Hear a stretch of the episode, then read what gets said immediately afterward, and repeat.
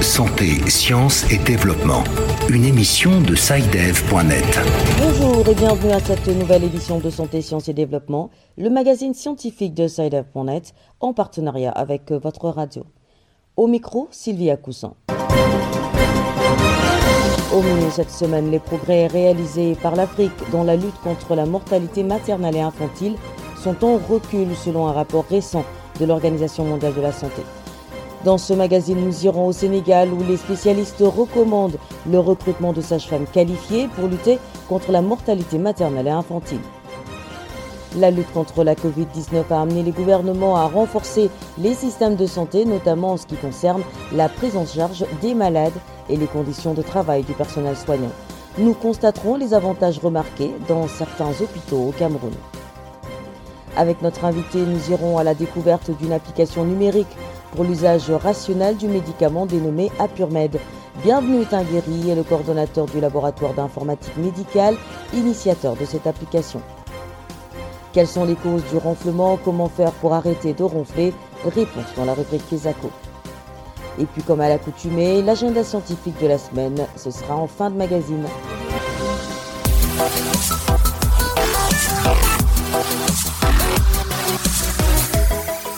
Bienvenue à tous. Selon un rapport de l'Organisation mondiale de la santé publié le 1er décembre dernier, les progrès réalisés par l'Afrique dans la lutte contre la mortalité maternelle et infantile sont en recul. La directrice régionale de l'OMS pour l'Afrique, le docteur Machiliso Moeti, appelle les gouvernements à procéder à un changement radical de cap, à relever les défis et accélérer le rythme pour atteindre les objectifs relatifs à la santé. Au Sénégal, les spécialistes recommandent le recrutement de sages-femmes qualifiées pour lutter contre la mortalité maternelle et infantile. Les précisions de Didier Lando à Dakar. À l'instar de nombreux pays de l'Afrique subsaharienne, le Sénégal connaît un ralentissement des progrès dans la lutte contre la mortalité maternelle et infantile. Big Bambodj, présidente de l'Association nationale des sages-femmes d'État du Sénégal. Au Sénégal, le taux de mortalité maternelle et néonatale reste encore élevé malgré des efforts colossaux qui ont été fournis aussi bien par l'État du Sénégal que par les partenaires et les, prestataires de services.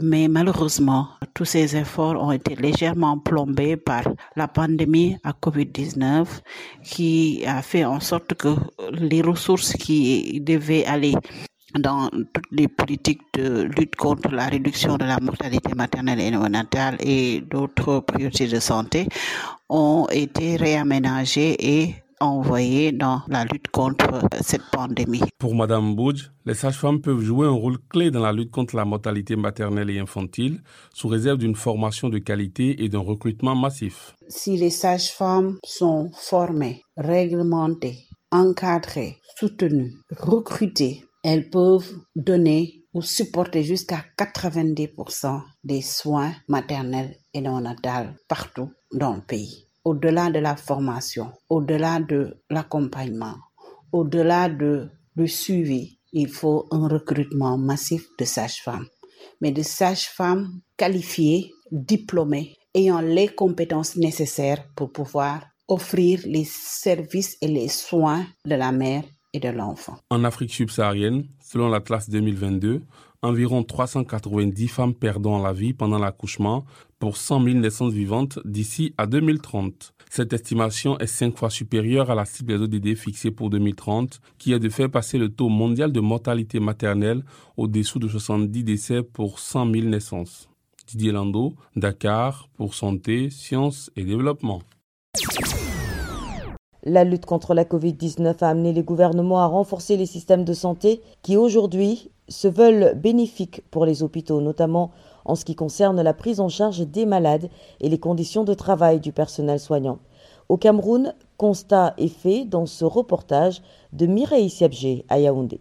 Tout comme dans plusieurs pays à travers le monde, la Covid-19 a fait des ravages au Cameroun. Cependant, dans certains centres hospitaliers de la ville de Yaoundé, les responsables administratifs reconnaissent que cette pandémie a permis aux autorités locales de renforcer le système sanitaire. Le docteur Paul Elundu est médecin rhumatologue et directeur de l'hôpital de district de la Cité Verte à Yaoundé. Plusieurs hôpitaux, dont l'hôpital de la Cité Verte, nous avons bénéficié de plusieurs euh, équipements qui ne sont pas exhaustifs, vous vous doutez bien. Mais à titre d'exemple, pour renforcer notre plateau technique, nous avons eu par exemple des respirateurs, des extracteurs euh, d'oxygène, des équipements de réanimation, des équipements de protection individuelle, des scopes, des lits de matelas, des appareils de laboratoire, des intrants qui vont avec et évidemment même des médicaments pour la prise en charge.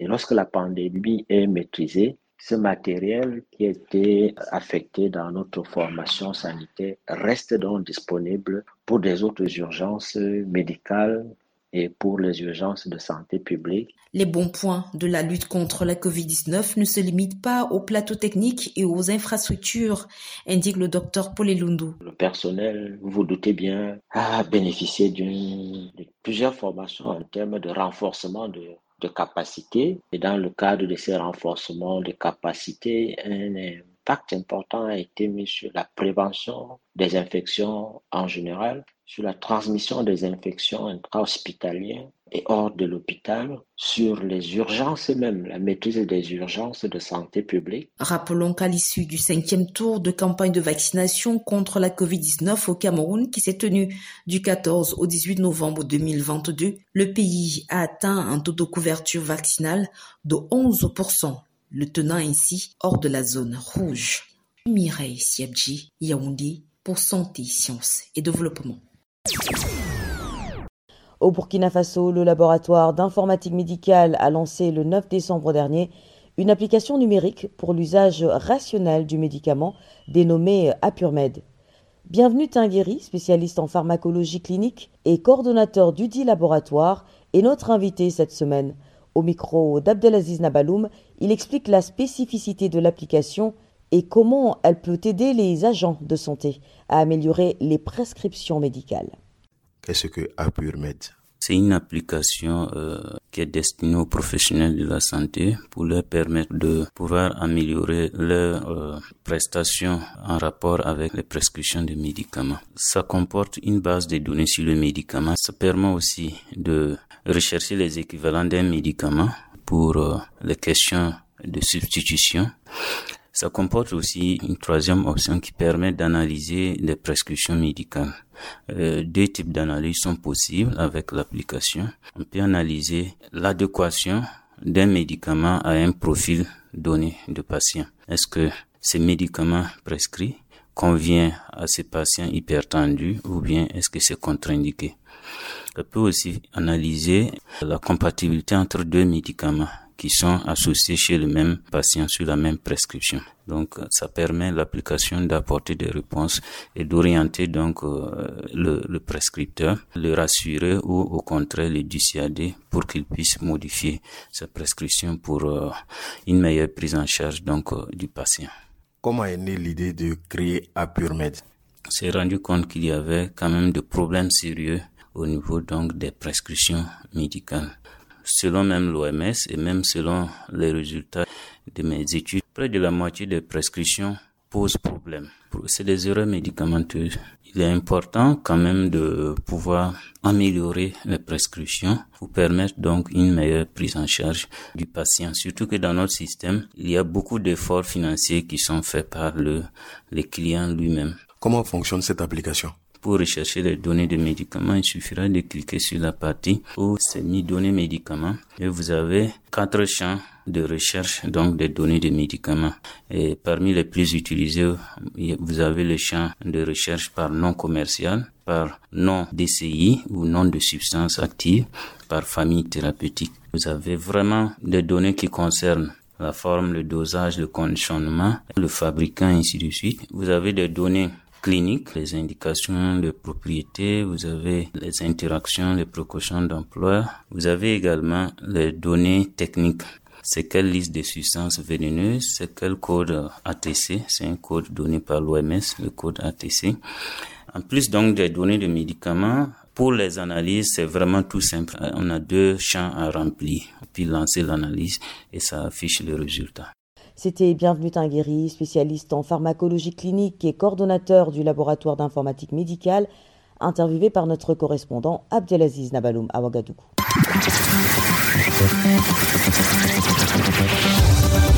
Kesako, qu'est-ce que c'est?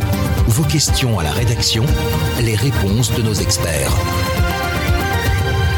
C'est un auditeur de la Guinée qui nous pose la question de cette semaine. Je vous propose de l'écouter. Bonjour Saïdev, je suis Ahmed depuis Conakry en Guinée. J'ai une préoccupation. J'ai un ami qui ronfle beaucoup trop fort. Quelles sont les causes des ronflements? Que faut-il faire pour qu'il arrête de ronfler? Mettons le cap sur Conakry où notre correspondant Samuel Dimbadiolamou est en ligne.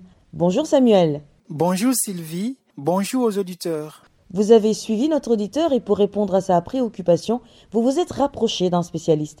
Pour répondre aux préoccupations de notre auditeur, nous avons rencontré le docteur Saliou Bella Diallo, médecin spécialiste en otorhino-laryngologie à l'hôpital national d'Onka de Conakry et président de la commission santé de l'Assemblée nationale.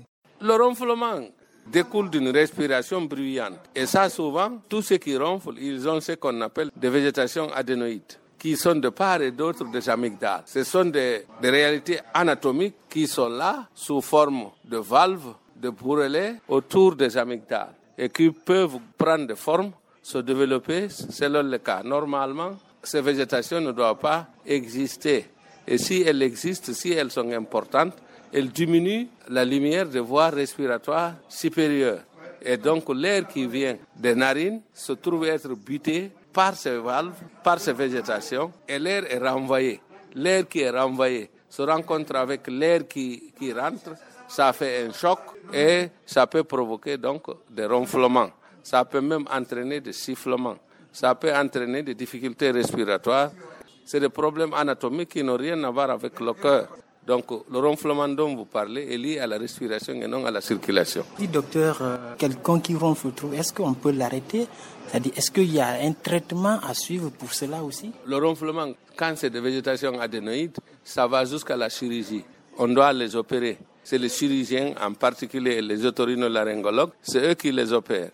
Les végétations adénoïdes, quand elles ne sont pas importantes, elles régressent, s'atrophient et meurent. Et donc, ça ne nécessite pas une opération. Mais celles qui sont importantes, on peut opérer. Le risque, il y a un endroit là-bas que, que nous appelons l'anneau de Valdeir. Une fois qu'on le touche, ça peut entraîner des incidents et accidents à des degrés différents. Ça peut donner des incidents cardiaques aussi. Donc c'est pourquoi c'est un milieu hospitalier à un niveau élevé, intermédiaire ou supérieur, qu'on opère les végétations adénoïdes. Et ça, souvent avec l'aval du pédiatre et la décision de l'otorhinolaryngologue spécialiste. Donc, ce n'est pas à tout endroit qu'on peut assurer l'exérèse des végétations adénoïdes. Voilà Sylvie, c'était donc le docteur Saliou Bella Diallo, médecin-chef au service ORL Donka à Conakry. Merci Samuel, je rappelle que vous étiez en ligne de Conakry, capitale de la Guinée. Quant à vous, chers auditeurs, si vous aussi souhaitez nous adresser une question, une seule chose à faire, envoyez simplement un email à l'adresse podcast.sidef.net. Podcast s'écrit P-O-D-C-A-S-T et Sidef s'écrit S-C-I-D-E-V. Je répète, podcast.sidef.net. Vos questions et commentaires sont attendus à cette adresse à tout moment de la journée. C'est l'heure de découvrir le contenu de l'agenda scientifique de la semaine avec Virgile Aissou. Bonjour Virgile. Bonjour Sylvie, bonjour chers auditeurs. Comme d'habitude, vous avez sélectionné pour nous quelques événements scientifiques dignes d'intérêt. La 9e conférence internationale sur les avancées en mathématiques appliquées se tient du 19 au 22 décembre à Djerba en Tunisie. Le saviez-vous, Sylvie Dans les avancées scientifiques multidisciplinaires, les outils mathématiques sont nécessaires pour analyser et comprendre les phénomènes physiques et biologiques dans un monde réel riche en informations. Et le but de cette conférence de Djerba, c'est de mettre en évidence certaines des principales avancées théoriques et applications dans divers domaines. Le 20 décembre, le Programme alimentaire mondial PAM organise deux séries de consultations informelles. D'abord celle consacrée au projet de plan stratégique de pays, dont notamment la République centrafricaine et le Nigeria. Ensuite, celle consacrée à la politique relative aux opérations aériennes. Le 20 décembre, c'est la journée internationale de la solidarité humaine. À propos, qui mieux que le secrétaire général des Nations Unies, Antonio Guterres, pour nous éclairer lui qui a déclaré récemment au sommet de la COP27 à Charm el l'humanité doit choisir entre solidarité et suicide collectif. Fin de citation. C'est assez clair, n'est-ce pas? Et voilà Sylvie, c'est tout pour la semaine. Merci Virgile. Mesdames et messieurs, ainsi s'achève cette édition de Santé, Sciences et Développement que je vous remercie d'avoir suivi. Rendez-vous la semaine prochaine pour une nouvelle émission, même heure, même fréquence. D'ici là, portez-vous bien.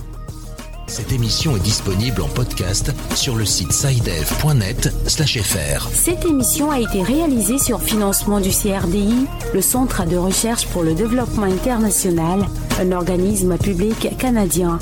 Le CRDI investit dans le savoir, l'innovation et les solutions afin d'améliorer les conditions de vie dans les pays en développement.